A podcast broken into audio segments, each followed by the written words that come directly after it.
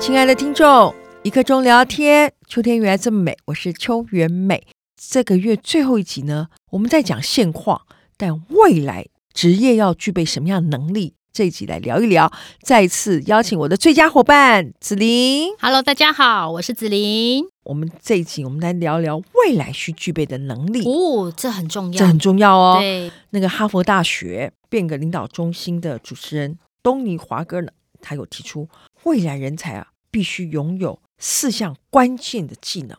嗯，哪四项呢？第一个，他觉得批判性的思考、沟通协调。嗯，沟通协调，我们通常就谈到就是通力合作嘛，哈，对，解决问题的创意，嗯，这个是他提到的未来需要具备能力。因为现在呢，科技都很发达，但对，是越来越厉害，越来越厉害，但是就人的本身的具备的能力，或者我们常讲的所谓的软实力嘛，那我想这些未来要需具备的能力，我们听到了什么沟通啊、同对理心啊，大概也都老生常谈。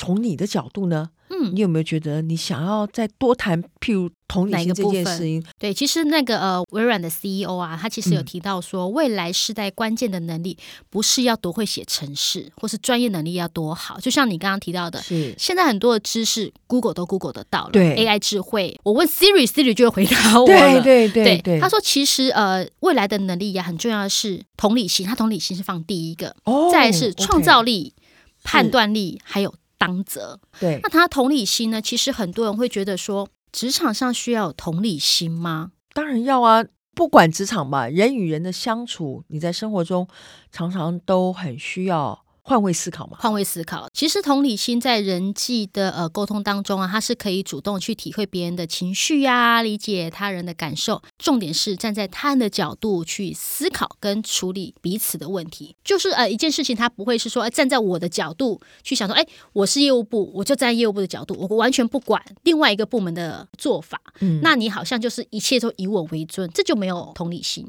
同理心到底是与生俱来呢，还是可以透过后天的学习呢？我觉得他是可以学习的。哦，我还是想到， 因为我是社会系的嘛，哈，然后我也受过张老师的专业的训训练嗯，张老师的训练，其实非常严谨，是应该也在我大学的时候，嗯距离现在也有三四十年了，是很长一段时间。但是在我身上却是受用一辈子。张老师训练特别就有提到同理心，当然因为我们要辅导人，那对特别就有提到同理心的可能需要一些的技巧。是那，这里头我印象最深刻的就是倾听，特别我们我们在实际个案当中啊，包括我自己的实务经验，嗯，呃，我是软体公司的创办人，对，那我面临到很多都是软体工程师，其实那些技术我其实不懂的， 不是这么了解，对我不是那么了解。但是员工有问题的时候，其实我只能做一件事情，就是倾听，哦，听他怎么说，听他怎么说。听他问题在哪里，对，那我屡试不爽。，所以会倾听非常重要对，当员工有问题的时候，其实我就听他讲。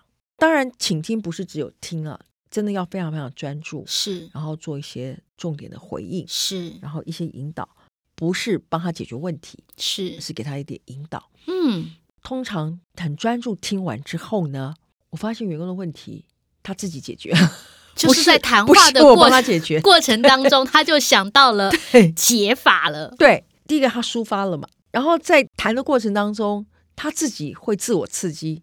就是有时候我们讲说啊，我自己知道了，我不要再说了。对，是然后等他讲完之后，他会告诉你说：“哦，秋姐，好了，我知道自己怎么做了。”我找到答案了。，对，真的。所以我在讲说，其实同理心这件事情呢，从我的角度，我觉得它真的是可以后天学习的。所以你那时候在呃张老师的训练里面，其实有一大块是在做同理心的一个学习吗？没错，那当然，他那个学习过程当中，就是特别教导我们对倾听的技巧。嗯，好像很多人说，哎，我天生就没有这么，其实他是可以透过后天学习，让自己有同理心，我们最常听到科技始终都来自于人性。跟热情嘛， 对不 对？没错，没错。是像子林我们两个啊，嗯，我们不常办活动吗？对，我对们不 对？非常长，也很喜欢拿这个当例子，而且我们几乎都是义务帮忙嘛。好不，知心的嘛。对，不知心，我们啊又义不是工、旅职行工社，，对不对？嗯 啊对，虽然常常被人家错觉，我们好像是 旅行社。对，可能我们真的不是嘛。我们最怕碰到什么？碰到没有同理心的伙伴。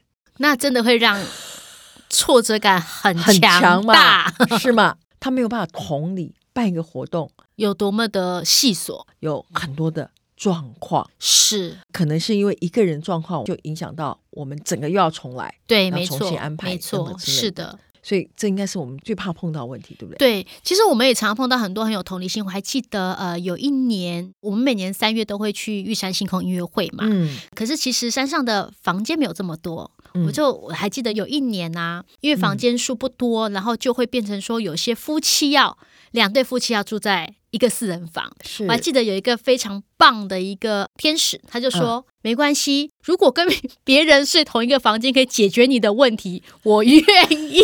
听到 就觉得啊、好感动。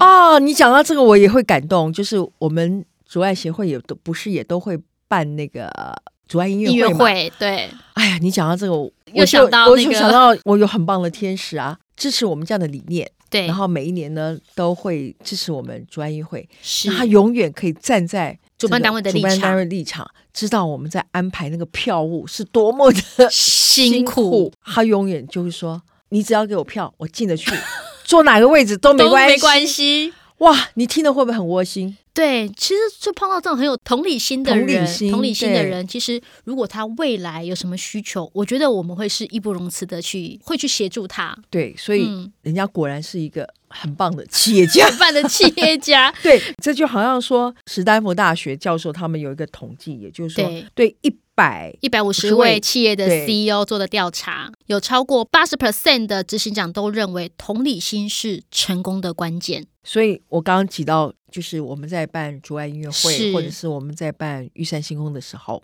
在我们的过程当中，我刚刚讲那个例子，真的果然那位天使他是一个很棒的执行长。对，所以确实同理心，不管在职场或是做人处事上面，确实会给人家感觉到很温暖，而且你站在我的立场去思考这件事情。什么叫同理心？就要先认同对方的情绪跟感受。很多人的同理心不是从这边开始的，哦，那是一定要的。啊比如人家很挫折，然后呢，你先没有去同理他的情绪，只会说下次再努力。 这种这种就真的不是同理心，不要误会了同理心。对，就想我这时候很挫折，你要先同理我的情绪嘛，对哈没错然后就不能噼啪说，Amy 哎你怎么这样？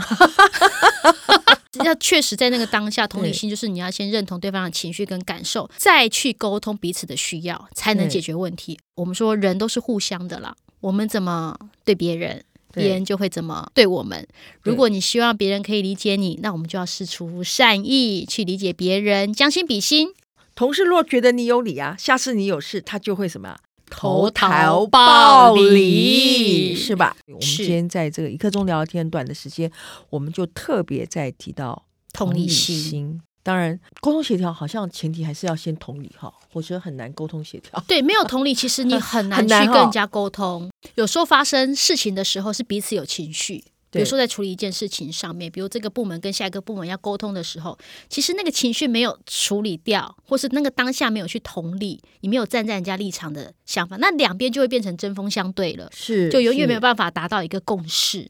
所以他把同理心放在最前面，还真有道理。啊对， 什么很多事情就是先处理情绪，再处理事情。是是是当你同理之后，其实很多事情就迎刃而解了。对 OK 后面所带来的什么团队合作啊、解决问题的这等等之类，好像就很容易水到渠成，是，那谢谢听众们跟我们一起这个月份的职场的一些分 享。是好。如果你有任何的问题，是或者是你想跟我们分享的，可以上我们的粉丝页搜寻一刻钟聊聊天，留言跟我们分享你想要聊的东西。